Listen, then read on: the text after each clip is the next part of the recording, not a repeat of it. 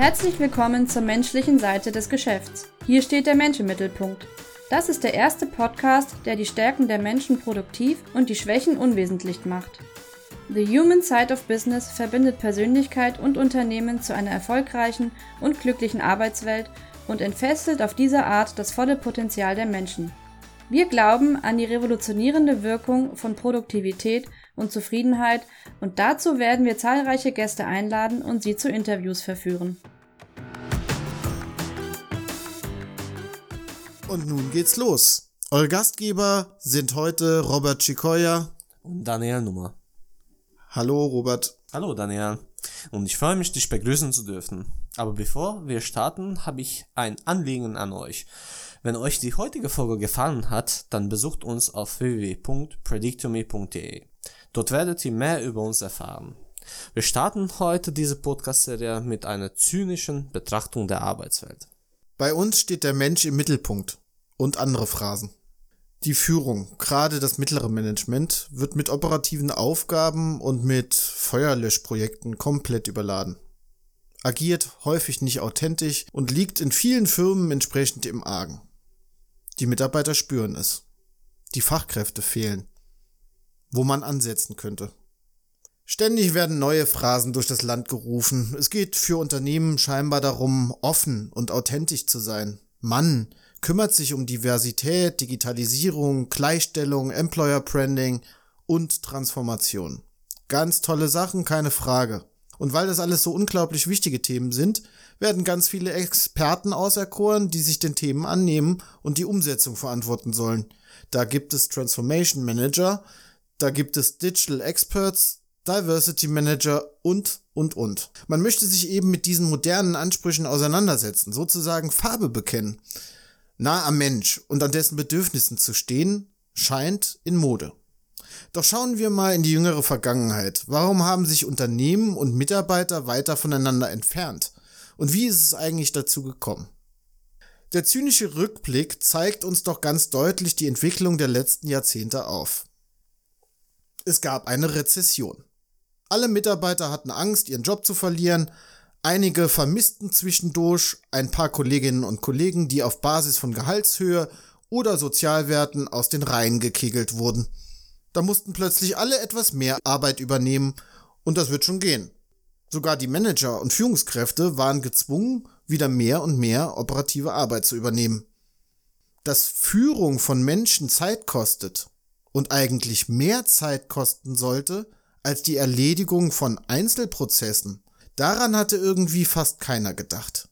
So waren die Führungskräfte schnell gezwungen, Empowerment zu fördern, also Aufgaben delegieren und dennoch jeden einzelnen Schritt weiter kontrollieren wollen. Es war eine triste Zeit. Und irgendwie war von Zukunftsideen und Innovationen gar nicht so häufig die Rede. Wichtig sind doch Effizienz und Agilität, ganz klar. Warum auch nicht? Alle arbeiten mehr, keiner versteht mehr den Kunden, Wertschöpfung liegt brach. Doch effizient sind die einzelnen Abteilungen, zumindest nach den Key Performance Indicators den Kennzahlen, die die Welt bedeuten und die man ja auch immer noch situationsspezifisch leicht anpassen oder interpretieren kann. Dann, ganz plötzlich, sprang die Konjunktur wieder an. Die Unternehmen und Vorstände freuten sich so sehr, dass sie gleich den externen Beratern und Sanierungsmanagern neue Aufgaben gaben.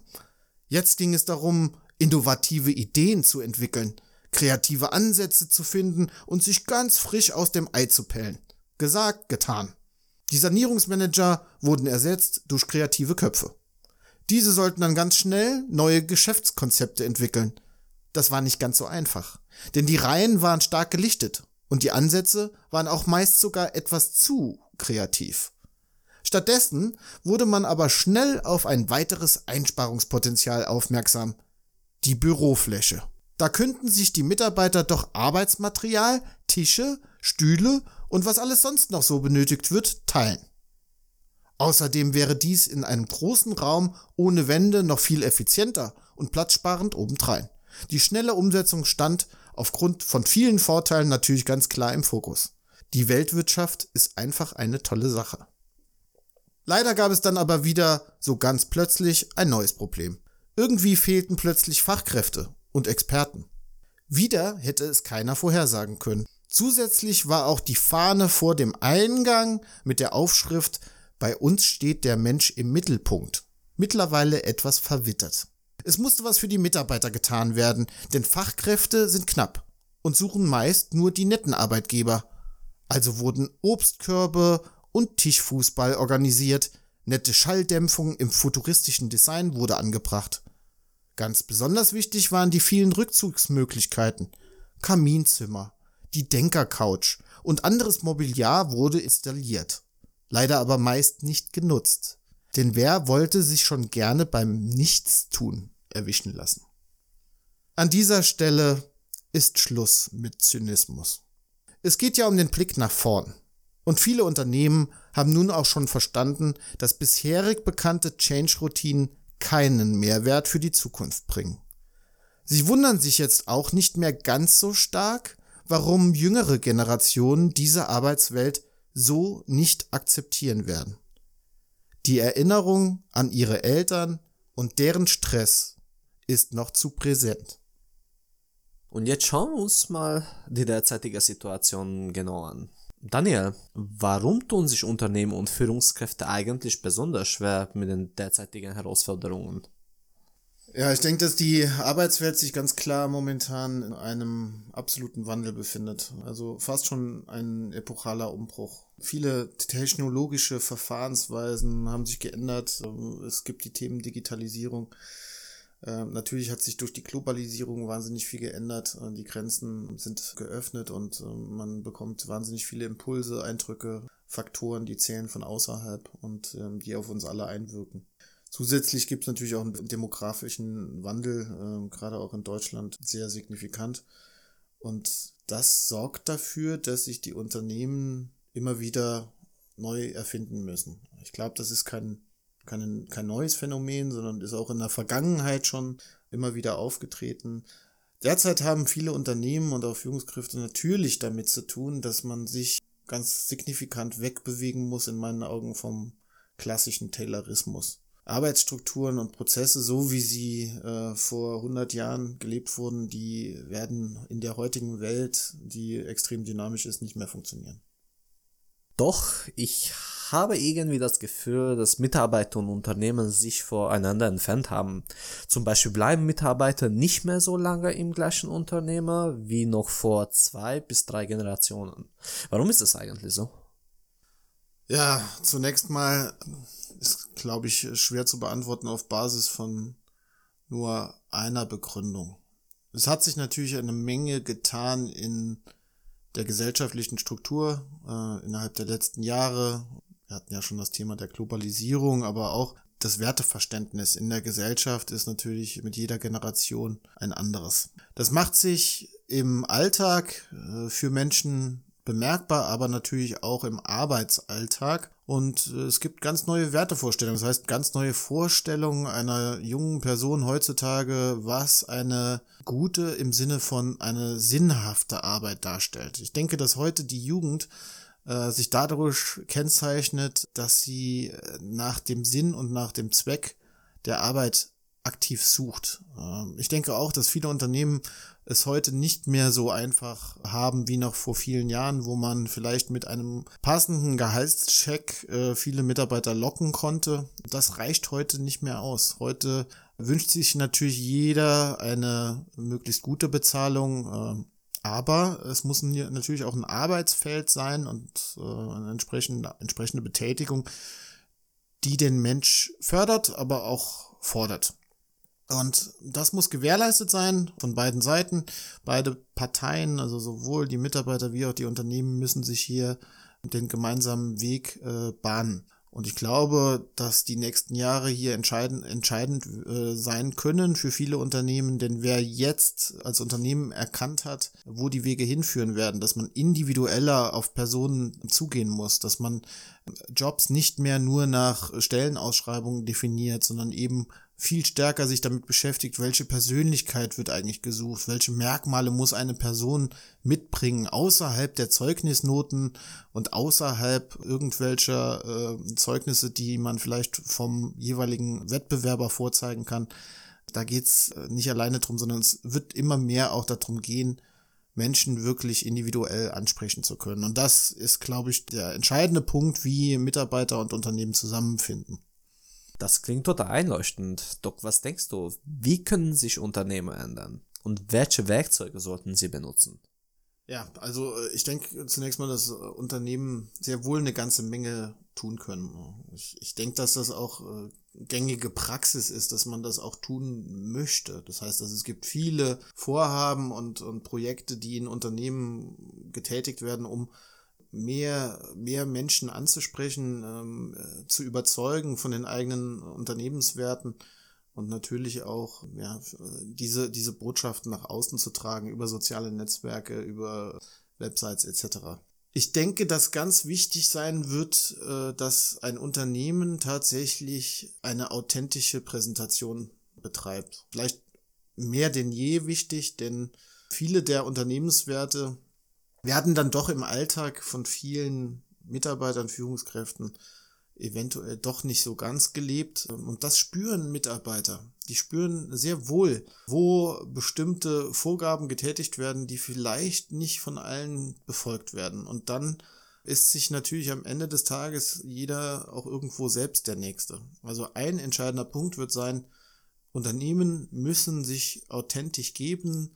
Sie müssen sich damit beschäftigen, dass man nicht ganze Organisationseinheiten mit bestimmten Werten verknüpfen kann, sondern vielmehr vielleicht auch die Frage stellen, gibt es Mikrokulturen bei uns? Also äh, gibt es überhaupt die Unternehmenskultur? Ich glaube nicht dran. Ich wäre eher der Meinung, dass jedes Team mit der eigenen Führungskraft, ähm, aber auch in der eigenen ähm, Anforderungssituation ganz, ganz eigene Kultur pflegt.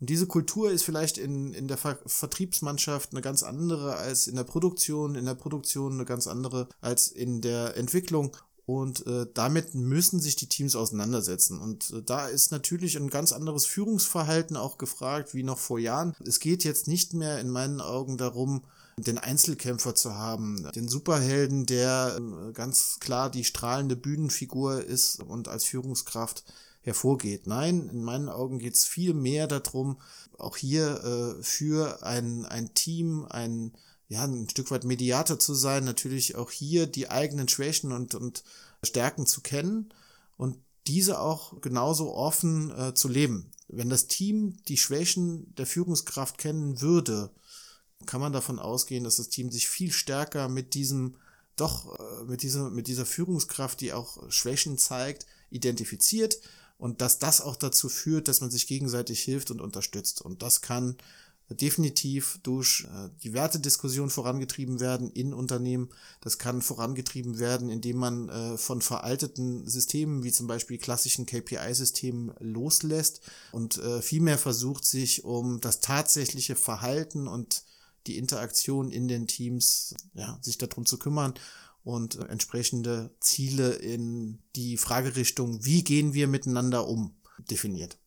Nach dem, was wir gehört haben, gibt es eine ganze Menge zu tun. Und das ist natürlich abhängig von Unternehmensgröße und der Kultur. Wo kann man da anfangen? Ja, es gibt natürlich in äh, den Unternehmen ganz viele Themen, die in Zukunft beachtet werden müssen. Da gibt's äh, die klassischen Themen äh, des Recruitings, äh, der Personalentwicklung, der Administration des Personals.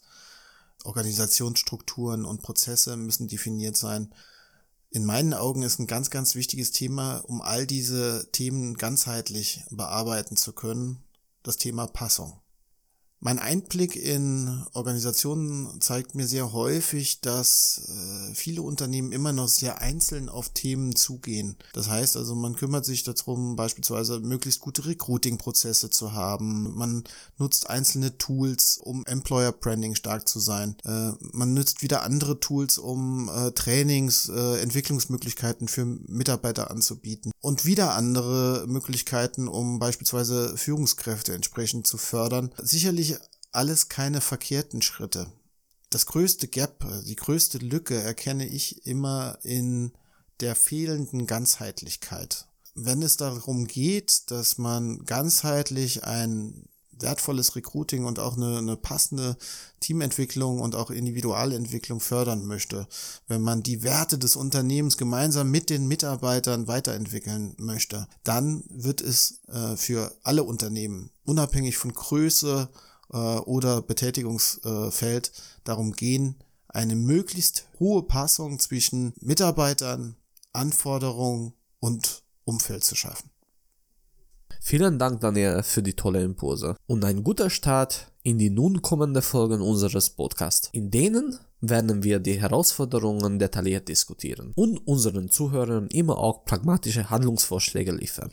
Wenn euch die Folge gefallen hat, dann schaltet das nächste Mal wieder ein und wenn ihr noch mehr über die Arbeitswelt der Zukunft erfahren wollt, dann könnt ihr uns gerne auf predictomy.de besuchen. In diesem Sinne, danke für deine und eure Zeit. Ich danke euch für das Zuhören. Wir wünschen euch noch eine tolle Woche.